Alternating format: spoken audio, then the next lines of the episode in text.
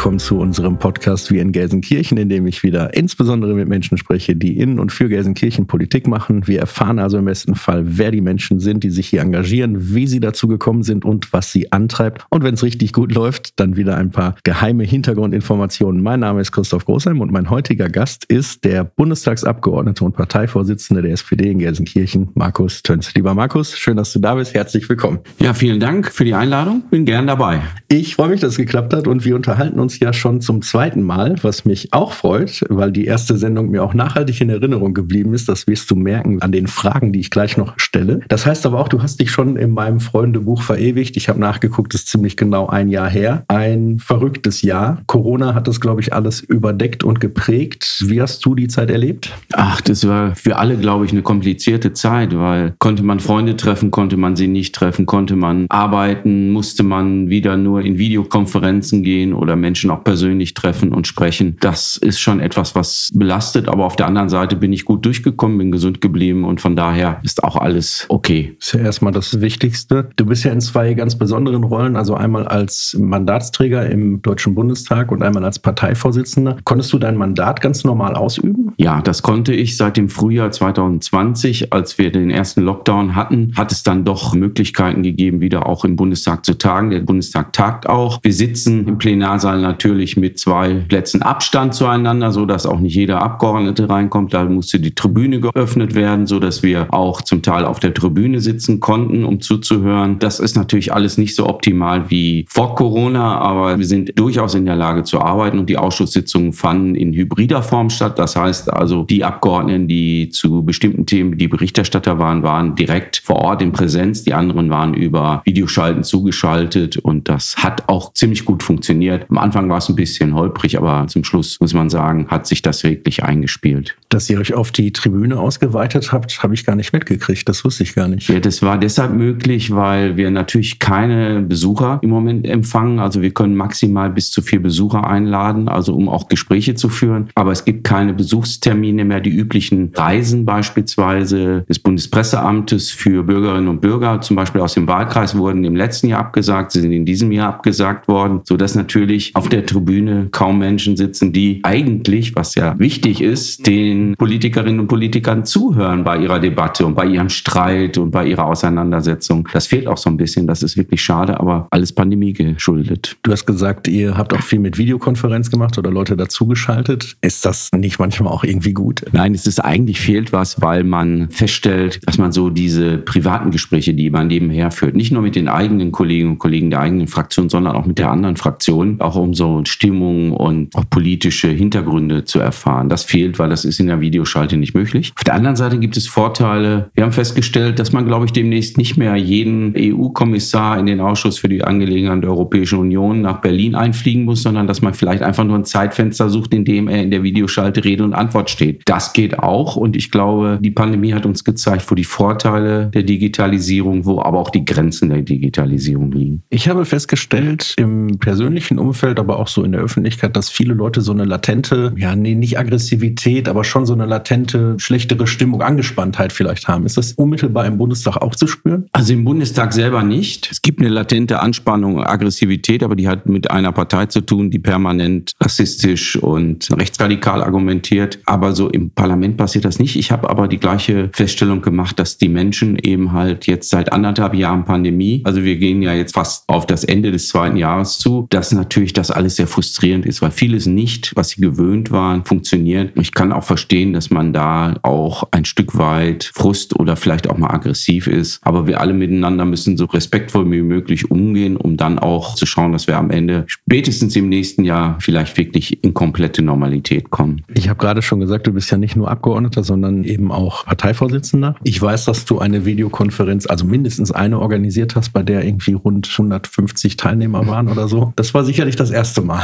Ja, das war das erste Mal für mich, ja. Und hat funktioniert. Das hat funktioniert, aber ich muss auch sagen, es ist schon anspruchsvoll. Es ist einfacher, wenn man einen Saal mieten kann, alle kommen rein und man kann das Wort von vorne erteilen, den Überblick zu behalten, wer hat jetzt in einer Videoschalte die virtuelle Hand gehoben oder wer hat was in den Chat geschrieben und so weiter und dann alle gleichzeitig rannehmen. Das ist schon schwierig. Es hat aber geklappt. Also im Zweifelsfall geht es. Optimal ist es nicht. Einer der häufigsten Sätze, die ich im vergangenen Jahr gehört habe, war wahrscheinlich, hört ihr mich? Könnt ihr mich hören? Hallo? ja, könnt ihr mich hören. Ne? Und wie starte ich mich um? Habe ich auch schon. ja, ist auch schön.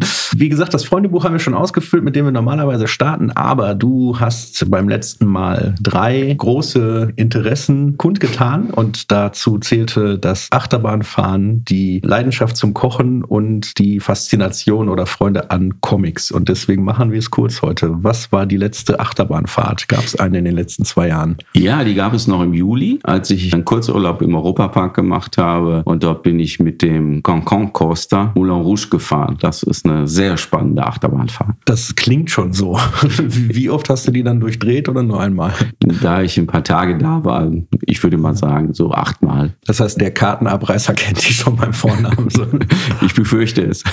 Was war das letzte aufwendige Gericht, was du gekocht hast? Das letzte aufwendige Gericht war tatsächlich eine Lasagne, die ich gekocht habe. Für Freunde und Verwandte oder für dich selber auf der Couch?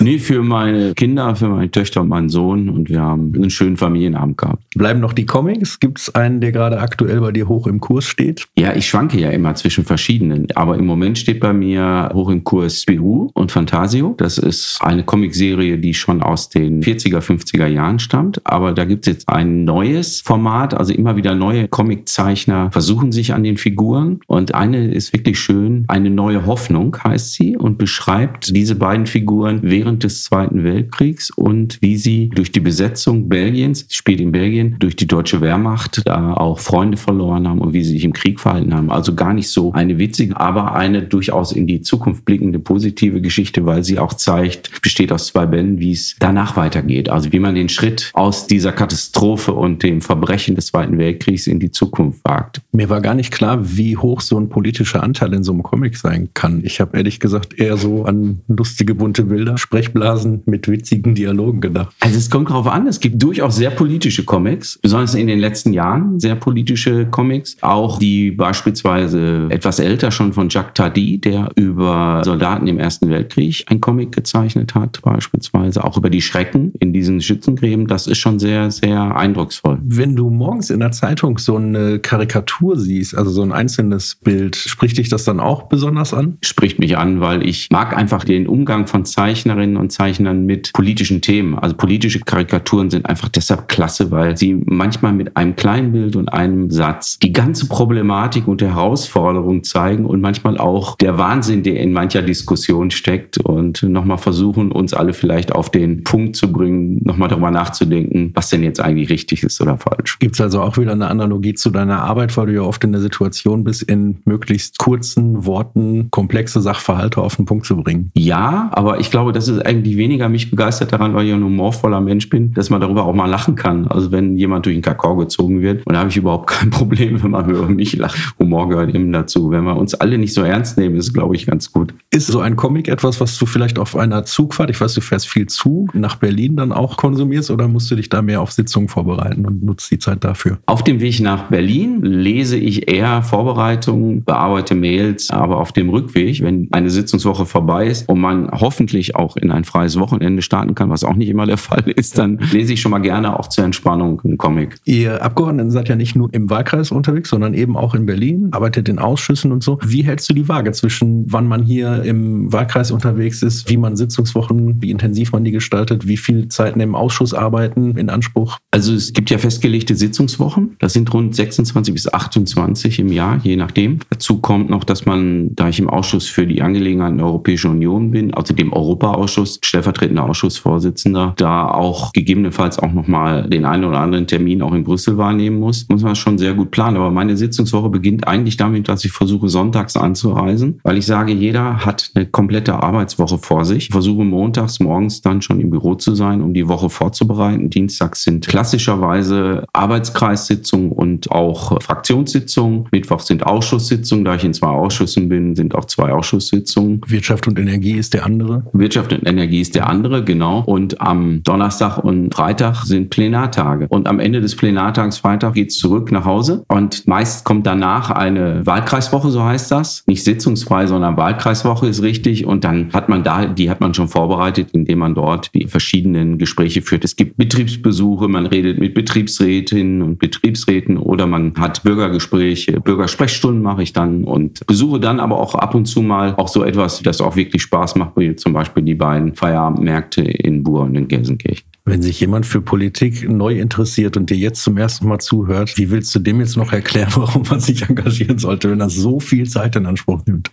Ja, das nimmt viel Zeit in Anspruch. Aber warum man sich engagieren sollte oder will, ist, dass man das Leben in diesem Land für die Menschen besser machen kann. Ja, man macht sicherlich auch mal Fehler und trifft auch vielleicht mal falsche Entscheidungen. Aber der Antrieb muss doch sein, etwas besser zu machen für die Menschen. Dafür zu sorgen, dass wir in Herausforderungen gewachsen sind. Wir stehen vor enormen Herausforderungen, gerade jetzt in dieser Zeit. Die Pandemie ist noch nicht beendet. Wir haben den Klimawandel, den menschengemachten Klimawandel vor uns. Und wir müssen jetzt die richtigen Entscheidungen treffen. Da kann man Einfluss darauf nehmen, wie diese Entscheidungen Entscheidungen fallen und ob sie sozial gerecht fallen, ob wir wirklich den richtigen Schritt und die nötige Entscheidungsstärke haben, das Richtige zu tun, damit es den Menschen in diesem Land auch in den nächsten Jahren gut geht und dass wir auch gut durch diese Entscheidungen kommen. Das ist nicht immer einfach und das muss man auch abwägen, aber das ist schon Beweggrund und das macht auch Spaß, die Debatte darüber, was ist der richtige Weg. Du hast gerade schon erzählt, du bist in zwei Ausschüssen und eben der eine ist die europäischen Angelegenheiten, der andere ist Wirtschaft und Energie. Beides sind in meinen Augen Ausschüsse, die sich um zwei ganz große, wichtige Themen der der Zukunft drehen, eben die europäische Einheit, sagen wir mal, zu erhalten, zu wahren und die Wirtschaft und Energie eben also in gewisser Weise eine Energiewende zu vollziehen. In vier Jahren habt ihr sicherlich einige bedeutende Entscheidungen getroffen. Vielleicht fangen wir mit den europäischen Angelegenheiten an. Gab es da etwas, was du sagst, das war so vielleicht am Ende das Wichtigste der letzten vier Jahre? Das Wichtigste der letzten vier Jahre war mit Sicherheit der mehrjährige Finanzrahmen, der im letzten Jahr entschieden wurde auf europäischer Ebene, wo wir versucht haben, wirklich erheblichen Einfluss zu nehmen, damit nicht weiter gekürzt wird, weil Großbritannien ist aus der Europäischen Union ausgeschieden und Großbritannien war ein großer Nettozahler, so wie die Bundesrepublik Deutschland auch. Und wichtig war, dass wir den Haushalt zusammenhalten, weil die Einheit der Europäischen Union hat auch viel damit zu tun, ob wir in allen europäischen Regionen möglichst gleiche Lebensverhältnisse schaffen können. Und wenn wir das schaffen, dann ist das wichtig, auch für die Einheit. Das war sicherlich einer der Kernpunkte, das heißt der Haushalt der Europäischen Union. In Wirtschaft und Energie, muss ich sagen, sind zwei Themenbereiche für mich immer sehr wichtig. Das eine ist die Handelspolitik. Da bin ich auch der Berichterstatter. Die Frage, wie es mit der europäischen Handelspolitik weitergeht und wie Deutschlands Rolle in dieser Frage ist. Wir sind ja ein großes Exportland und deshalb ist für uns das, glaube ich, auch eine zentrale Frage. Und das zweite ist natürlich, wie man den Kohleausstieg jetzt so gestaltet, dass er sozial gerecht ist, dass wir aber auch wirklich einen Ausstieg bekommen. Und das ist schon eine schwere Debatte, weil es auch viele noch gibt, auch auf konservativer Seite, die erhebliche Probleme mit der Forcierung von erneuerbaren Energien Energien haben, die sich schwer tun. Das fängt an bei Abstandsregeln und das hört auf bei Genehmigungen und da muss man wirklich deutlich schneller werden. Wenn wir da nicht schneller werden, dann kann das nichts werden, weil es kann nicht sein, dass man sechs Jahre braucht für die Genehmigung. Olaf Scholz hat es ja letztlich auch gesagt und ich finde, es muss wirklich schneller gehen. Ja, man muss nicht alles durchregieren, aber man muss schon schauen, wenn wir sagen, wir wollen das 1,5 Grad Ziel erreichen, dann müssen wir das jetzt auch schaffen und da müssen wir uns jetzt auf den Weg machen, Windenergie, Solarenergie, Energieeffizienz und den Umbau der Industriegesellschaft Gesellschaft zu einer CO2-armen und CO2-freien Energiegesellschaft hinzubekommen. Nicht einfach, aber machbar. Vor vier Jahren, als du in den Bundestag eingezogen bist, war die AfD, glaube ich, so das am meisten im Rampenlicht stehende Problem, sage ich mal. Wir haben alle nicht erwartet, was in dieser Legislaturperiode noch so passieren würde, insbesondere Corona, aber auch die Auswirkungen des Brexits und so weiter. Hast du es irgendwann mal bereut, kandidiert zu haben? Nein, habe ich nie bereut. Die Auseinandersetzung im Bundestag ist jetzt eine besondere mit einer wirklich rassistischen und rechts rechtsradikalen Partei. Und sie ist auch keine demokratische Partei. Sie ist in einem demokratischen Prozess gewählt worden, aber sie sind keine Demokraten. Sie stehen nicht auf dem Boden des Grundgesetzes. Deshalb ist das schon eine besondere Herausforderung, dass im Deutschen Bundestag diese Partei sitzt. Wie hat sich das verändert? Am Anfang haben die ja so viel Wert darauf gelegt, dass sie mit voller Mannstärke immer im Plenarsaal sitzen. Das haben sie irgendwann auch gelassen, oder? Das haben sie irgendwann gelassen, weil sie festgestellt haben, dass das nicht funktioniert. Das hat auch sicherlich damit zu tun, am Rande eines Plenartages und Plenarwochen Wochen führt man viele Gespräche. Man muss viel organisieren, sich zu den Inhalten äußern und auch Positionen festlegen. Das hat bei denen natürlich keine Rolle gespielt. Sie haben es, glaube ich, nicht verstanden. Das muss man ganz offen sagen. Die Herausforderung ist, ihnen auch nicht zu viel Bedeutung beizumessen, weil sie provozieren natürlich und die Provokationen auch gerade gegenüber Frauen sind extrem. Also schon erschreckend, welche frauenfeindlichen und verachtenden Äußerungen da zum Teil fallen, die leider nicht komplett immer durch das Protokoll aufgefangen werden. Wenn ja, dann können auch Sanktionen verhängt werden, aber man muss es natürlich auch jemandem zuordnen können, dass es überhaupt möglich ist, dass Menschen in diesem Parlament sitzen, die diese Äußerungen täten, rassistische, frauenverachtende, also in jeder Form auch nicht auf dem Boden des Grundgesetzes stehende Äußerungen. Das schmerzt mich als Demokrat besonders, als Sozialdemokrat noch mehr, aber wir müssen eben halt die Auseinandersetzung suchen. Wir müssen den Menschen erklären, ja, man kann verärgert sein über das, was an Politik läuft. Man kann auch mit vielen Dingen unzufrieden sein. Aber eines ist doch vollkommen klar. Man sollte sich mit den demokratischen Parteien darüber auseinandersetzen. Und wem das nicht gefällt, der kann auch sich in einer demokratischen Partei engagieren und kann sagen, ich will da was ändern. Das kann man alles machen. Aber nicht die wählen, die diese Demokratie abschaffen wollen. Der private Kontakt auf dem Flur vielleicht oder so ist wahrscheinlich dann auch zur AfD von allen anderen Parteien auch bei Null. Da gibt es keine persönlichen Beziehungen, vermute ich. Von meiner Seite nicht. Ich kann es auch für die Kollegen meiner Fraktion sagen. Ich glaube, bei den Grünen und den Linken gilt das auch. FDP bin ich mir ziemlich sicher, weil die sitzen ja im Parlament direkt daneben und kriegen das noch hautnah mit als wir. Bis auf wenige Ausnahmen von der CDU-CSU-Fraktion gilt das wohl auch, muss man sagen. Ich weiß, dass du gutes Verhältnis zu vereinzelten Abgeordneten der anderen Parteien auch pflegst. Wie ist das, wenn wir mal ehrlich sind, wenn es jetzt so auf den Wahlkampf zugeht? Verändert sich so eine persönliche Beziehung dann auch? Werden die Anrufe weniger oder ist das vielleicht auch mit einem Augenzwinkern, deine Partei ist ja viel chancenloser als unsere oder was auch immer? Nee, das ist schon eher mit dem Augenzwinkern. Also wenn man einen respektvollen Umgang miteinander hat, wenn man sich kennt, dann weiß man auch, dass man bestimmte Grenzen nicht überschreitet, dass man sich respektvoll behandelt. Man kann in der Sache hart argumentieren, aber man muss aufpassen, dass man nicht eine bestimmte Form dabei verlässt. Es geht ja um die Sache. In der Sache sind wir unterschiedlicher Auffassung, aber auch nicht immer komplett. Das muss ja auch dazu sagen. Es gibt ja Schnittmengen zwischen den verschiedenen demokratischen Parteien ja.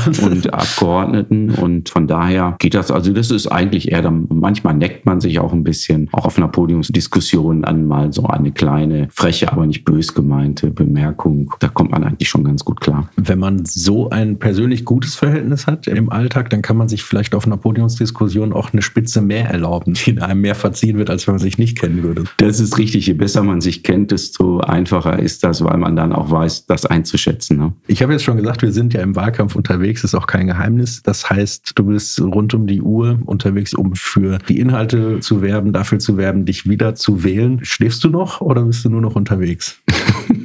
ja, ich schlafe noch, allerdings relativ wenig und bin viel unterwegs. Wahlkampf ist anstrengend, ist viel und enorm viele Gespräche, viele Bürgerinnenkontakte. Es ist schon sehr spannend, aber auch zu diskutieren, weil die Menschen sind sehr politisch und sie bekommen ja diese Debatte darum mit, wer ist die oder der bessere Kanzler, wer soll dieses Land regieren, sind die Herausforderungen richtig angepackt. Ich habe Sorge darum, dass es für mich zu teuer wird oder ich habe Sorge darum, dass wir den Klimawandel nicht stoppen können. Und die Menschen wissen das, die spüren das. Das macht Spaß, ist aber sehr anstrengend, muss ich sagen. Das geht jetzt noch. Ich bin in der achten Woche im intensiven Wahlkampf. Vorher gab es auch schon Wahlkampf. Die neunte Woche liegt noch vor mir und dann werden wir am 26. sehen, was um 18.10 Uhr auf der Tafel steht. Ich weiß, dass du schon morgens sehr früh anfängst, also nicht jeden Tag, aber habe ich auch schon gesehen, morgens sehr früh an Verteilaktionen vor Schulen und abends auf dem Feierabendmarkt irgendwie beim launigen Glas Wein oder Bier, keine Ahnung. Das heißt, du triffst sehr junge Leute, du triffst auch ältere Leute. Gibt es einen Unterschied in den Themen und Anliegen, die du mit denen diskutierst? Ja, schon. Also junge Leute schon eher bezogen auf ihre Zukunft, auf die Zukunft aber auch unseres Landes und die Zukunft der Frage im Klimawandel. Klima ist das Thema, bestimmte Thema. Die Bewältigung der Pandemie auch. Das ist übrigens die Frage des Klimas, ist bei Älteren wie bei Jüngeren klar im Fokus. Es wird aber unterschiedlich teilweise bewertet, das muss man auch dazu sagen. Aber bei jungen Menschen stellt man noch fest, dass auch die Frage der Zukunft, der Ausbildung, was mache ich nach der Schule? Mache ich eine Ausbildung? Ergreife ich einen Beruf? Welcher Beruf ist richtig? Was tut der Staat, um mich zu unterstützen? Welche Möglichkeiten habe ich? Das spielt schon eine ganz große Rolle, das muss man sagen. Und gerade ältere Menschen interessieren natürlich so Fragen, ist die Rente noch sicher? Müsste das nicht eigentlich noch mehr sein? Und viele sprechen mir auch darauf an, sie wollen dann also auch, selbst wenn sie selber schon Rentnerinnen und Rentner sind, sie wollen nicht, dass die Menschen noch später in Rente gehen, also das Renteneintrittsalter zu verlängern. Das halten sehr, sehr viele für falsch und das ist auch eine Position, die ich teile. Das darf es auf keinen Fall geben. Du stehst in Gelsenkirchen als Parteivorsitzender und als Bundestagsabgeordneter so sehr für die SPD in Gelsenkirchen wie kein anderer. Warum ist es für unsere, jetzt machen wir einfach den Werbeblock, du hast jetzt die Gelegenheit, das mal zu sagen, warum ist insbesondere für die Gelsenkirchenerinnen und Gelsenkirchener eine gute Entscheidung, die SPD bei dieser Bundestagswahl zu wählen? Das ist deshalb eine gute Entscheidung, weil wir Sozialdemokratinnen und Sozialdemokraten uns um die Menschen in diesem Land, um die Menschen in dieser Stadt kümmern. Wir wollen die richtigen Themen anpacken. Das heißt, einmal gute Arbeit. Die Frage ist, wie arbeitet man? Ein Mindestlohn von 12 Euro, den viele Menschen in Gelsenkirchen, die nicht in tarifgebundenen Arbeitsverträgen sind, der ihnen helfen würde, ein erstmal doch auskömmliches zu haben. Da wird es noch nicht reichen, da muss man wahrscheinlich später noch höher gehen. 12 Euro ist der Anfang, aber der muss kommen. Die Frage, ob wir schaffen, in dieser Bewältigung des Klimawandels unseren Industriestandort, und Gelsenkirchen ist noch immer ein großer Industriestandort, umzuwandeln mit grünem Wasserstoff, mit Wasserstofftechnologie im Allgemeinen, dass wir die Prozesse anpassen, dass die Arbeitsplätze erhalten werden. Das sind gut bezahlte Arbeitsplätze, das muss man dazu sagen, das Industriearbeitsplätze. Und es ist Wertschöpfung, das geht. Darauf kommt es an und es kommt darauf an, dass wir endlich mal eine Stadt wie Gelsenkirchen finanziell auf, ich sag mal nicht goldenen Boden stellen, aber finanziell entlasten, zum Beispiel einen Schuldenschnitt machen, aber auch eher helfen bei der großen Herausforderung der Bewältigung von Migrationsfragen. Das ist eine ganz entscheidende Frage. Das geht mit dem Bund und mit Geld. Und da ist für mich ganz wichtig, das ist die Schaffung gleicher Lebensverhältnisse, wie sie im Grundgesetz stehen. Es kann nicht sein, dass wir im Süden der Republik sehr reiche Kommunen haben, die genügend Geld haben, auch noch die Goldkante an den Fahrradweg zu machen, um es mal ein bisschen populistisch zu sagen. Und wir hier im Ruhrgebiet Probleme haben. Das muss sich lösen und die Menschen haben dafür ein sehr feines Gespür, ob sie gleich behandelt werden wie im Süden der Republik. Und ich glaube, da kommt es darauf an. Und das ist es, worum wir kämpfen müssen. Und deshalb ist die Sozialdemokratie in Gelsenkirchen, aber auch im Ruhrgebiet eine starke Stimme für diese Region. Und die 16 Bundestagsabgeordneten des Ruhrgebiets, der SPD, ist die größte Gruppe einer Partei aus einer nur Region, nicht eines Landes, wird auch in der nächsten Legislaturperiode, wenn denn alle Kolleginnen und Kollegen ihre Wahlen gewinnen, wieder ihren Einfluss geltend machen. Und wir werden ihn noch verstärken. Ich weiß, dass du in der Lage wärst, eine diplomatische Antwort zu geben. Deswegen kann ich die Frage stellen. Fühlst du dich von Olaf Scholz gut vertreten? Ja, das fühle ich. Wirklich, muss ich ganz ehrlich sagen, weil ich habe Olaf Scholz in dieser Legislaturperiode kennengelernt, auch in mehreren Gesprächen. Und er ist ein sehr ruhiger, mit einem sehr feinsinnigen Humor, der einem nicht sofort auffällt. Man merkt das erst dann, wenn er ganz langsam anfängt zu lächeln und dann eine spitze, aber durchaus diplomatisch wirkende Bemerkung macht. Und er ist im Thema immer gut drin. Also wenn man mit ihm spricht, ich habe mit ihm sehr häufig über den mehrjährigen Finanzrahmen gesprochen, da ging es für ihn als Finanzminister ja auch um die Frage, wie viel Geld gibt Deutschland in den Topf der Europäischen Union. Und da muss er natürlich aufpassen, dass er jetzt auch nicht alles auskippt. Also von daher war das schon eine interessante Debatte, aber er ist im Thema. Er weiß ganz genau, worüber er redet und er weiß auch ganz genau, worum es dabei geht. Deshalb ist er für mich ein sehr verlässlicher Gesprächspartner und für mich deshalb auch der beste Kanzler, den diese Republik bekommen kann. Ich kenne seine Hobbys nicht, aber glaubst du, er würde sich mehr freuen, mit dir Achterbahn zu fahren oder mehr mit dir ein Abendessen zuzubereiten?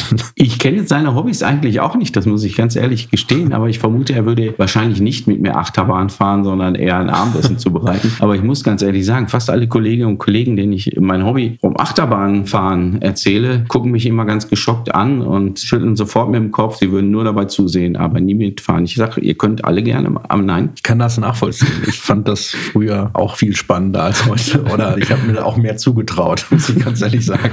Wahlkampf ist immer geprägt von ganz, ganz vielen Begegnungen an vielen verschiedenen Orten, viel Stress und alles sehr komprimiert in kurzer Zeit. Gibt es ein verrücktes oder sehr prägendes Erlebnis aus einem der Wahlkämpfe? Du hast ja mittlerweile schon eine Menge gemacht, was dir besonders in Erinnerung geblieben ist? Es gibt wirklich ein Erlebnis, das war total spannend. Ich mache ja in den letzten Jahren in den Wahlkämpfen auch immer Hausbesuche, bringe da mein kleines Töpfchen Marmelade mit an der Haustür, ein Flyer, wo meine Person drauf ist und gebe es ab. Und in Erle, weiß ich noch, haben wir an einer Tür geklopft. Dann ging die Tür auf und ein großgewachsener, junger, ziemlich muskelbepackter Mann mit schwarzem T-Shirt und einem kleinen Kampfhund an seiner Seite öffnete die Tür. Ich stellte mich kurz vor. Er machte die Tür wieder zu und ich wollte schon weitergehen. Dann ging die Tür wieder auf. Dann stand ein zweiter Mann in der Tür und wollte wissen, was wir denn machen. Dann habe ich das erzählt und dann war wirklich eine ganz erstaunliche Reaktion von ihm. Er sagte, dachte, er wäre früher in der rechten Szene gewesen, aber das ist alles Blödsinn und Respekt, dass ihr versucht, den Laden zusammenzuhalten. Mit Laden meinte er die Bundesrepublik Deutschland und ist schon eine erstaunliche Erfahrung. Man hat so gedacht, was kommt jetzt, ne? Ich halte das auch für sehr mutig, an im Prinzip jede Tür zu klopfen und sich vorstellen zu wollen. Ja, aber man stellt fest, dass also der überwiegende Teil der Menschen, die die Tür öffnen, ist ja auch nicht immer jeder zu Hause, die freuen sich darüber, dass man mal guten Tag sagt. Viele sagen, oh, sie stehen ja direkt selbst vor der Tür, nicht jemand für sie und so. Das finden ich auch ganz witzig. Es gibt immer zwei, drei bei jedem Besuchstermin, den man macht. Also wenn man so Hausbesuche macht, die nichts haben wollen, die sagen die aber auch sofort und dann schließen sie auch die Tür und das ist dann auch vollkommen okay. Aber so richtig schlechte Erfahrungen haben wir nicht gemacht. Die Marmelade ist halt auch sehr gut, das kann ich schon bestätigen.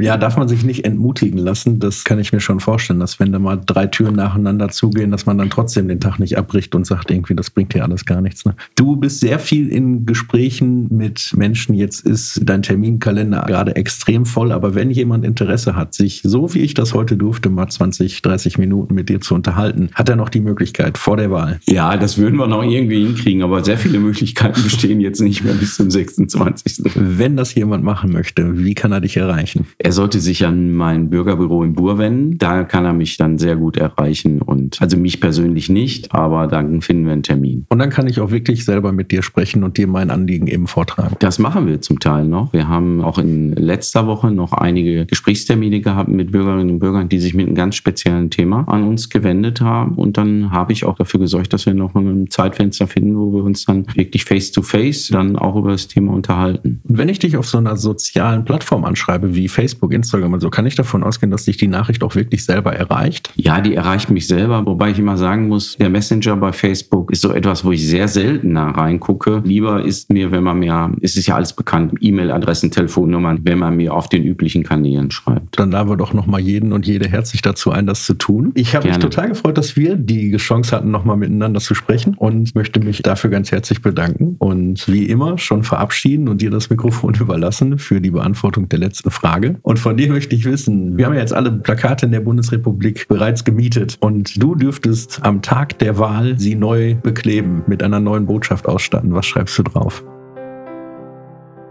Das ist eine spannende Frage, aber was mir spontan einfällt, ist, die Würde des Menschen ist unantastbar, weil das ist für mich eine wirklich wichtige Botschaft. Die sollten wir in unserer Gesellschaft, in unserem, in unserem Land auch wirklich, wirklich ernst nehmen, weil die Mütter und Väter des Grundgesetzes haben da ein wirklich sehr gutes Grundgesetz geschrieben und dieser Artikel ist wirklich für mich der prägendste.